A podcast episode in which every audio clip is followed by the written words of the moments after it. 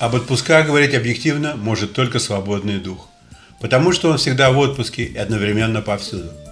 Для нас когда-то под понятием «отпуск» было уехать на юг к теплому морю или в Прибалтику к морю и за грибами и так далее. Все это было территориально ограничено, а про остальной мир мы узнавали из рассказов Марка Пола или Сенкевича. Таким образом, желание отдыхать у нас сводилось главным образом к перемене места обитания на короткий срок. Большему меня, например, никто не научил. Но быть праздным бездельником по умолчанию было не так и плохо. Однако в жизни происходили кое-какие изменения. Выезд в Штаты с остановками в Австрии и Италии некоторые осматривали как форму отпуска. Там многие так и поступали. Все имеющиеся средства они тратили на всякого рода поездки и экскурсии, говоря себе, что может быть другой такой возможности скоро не представится. Приехав в Штаты, всем было не до отпусков какое-то время, но как только появилась первая возможность поехать куда-то, то ею мы сразу пользовались. Кстати сказать, это отличительная черта русских иммигрантов от других пришельцев – пользоваться отпуском в полной мере и как можно быстрее. Приехавшие из других стран люди имеют для проведения отпусков иные приоритеты долгие годы. Я знал португальцев, филиппинцев, поляков и испанцев, которые никуда не ездили в свои отпуска. Впрочем, как и многие американцы. Помню, что наш первый отпуск был в Майами. Мы остановились в мотеле на бесконечно длинной Коллинз-авеню. Платили 17,50 за ночь, 49,95 за аренду машины за неделю.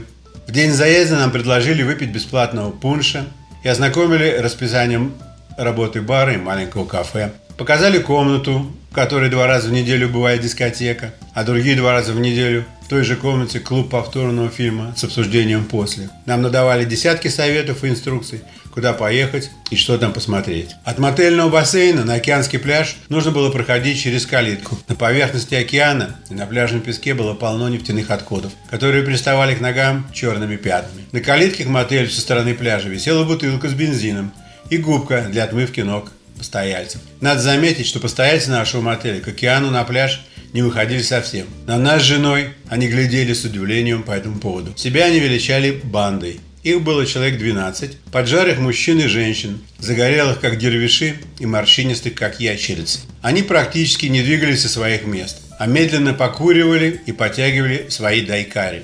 Бассейн был небольшим и очень чистым. В нем никто не купался и даже не мочил ног.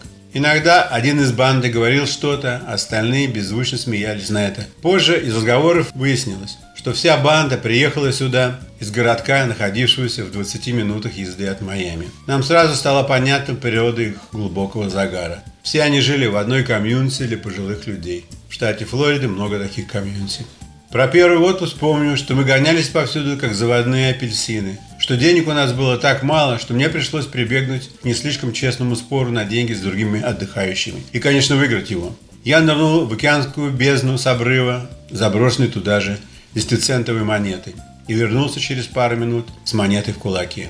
Трюк состоял в том, что под водой надо было находиться как можно дольше.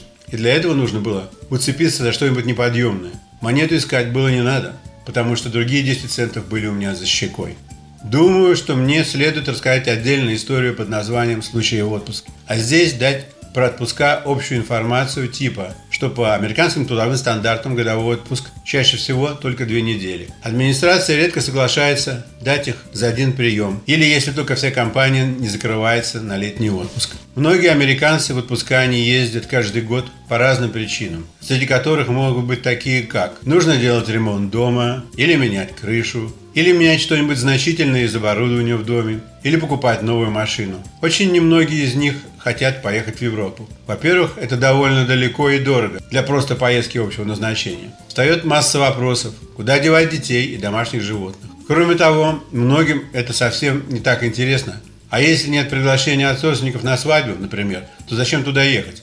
а также небезопасно. В рекламе про отдых в Испании показывали, как там ловко люди на мопедах срывают сумочки женских плеч. А в Бразилии на Капакабане, пока все смотрят на бедрастых танцовщиц, пробегающие пареньки на ходу ногами делают чудеса с вашим кошельком, или часами. Так что американцы чаще ездят в отпуска по своему континенту, на котором бесспорно много чего стоит посмотреть. Тут тебе и национальные парки, и Гранд Canyon, и Флорида с Диснейлендом, и в Калифорния с Голливудом, и Пенсильвания с Амишем без пуговиц электричества, и Мэн и Нью-Хэмпшир с осенними лобстерами, а также штаты, где можно поохотиться, половить значительную рыбу, посмотреть на, на Родео и разные. Некоторые предпочитают ездить отдыхать зимой в Мексику или на, на острова Карибского моря. Часто это бывают курортные места, где вместе с жильем и отличным видом из окон, есть возможность купить и полный пансион, включая горячительные напитки 24-7.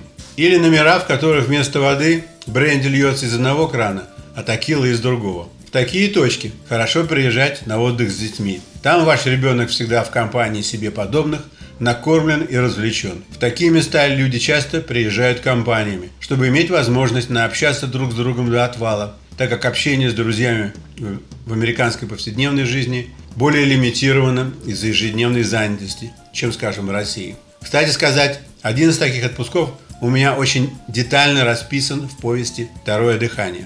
Кроме курортов, люди отдыхают в так называемых timeshare комьюнити. Это такая форма, когда вами куплено владение квартиры в выбранном вами месте – в течение одной конкретной недели в году. Существует форма отдыха «Океанские круизы». Она хороша для тех, кто хочет посетить разные точки планеты за короткий срок. Обычно расписание круиза построено таким образом, что путешествие между городами происходит в ночное время, а посещение городов – дневное.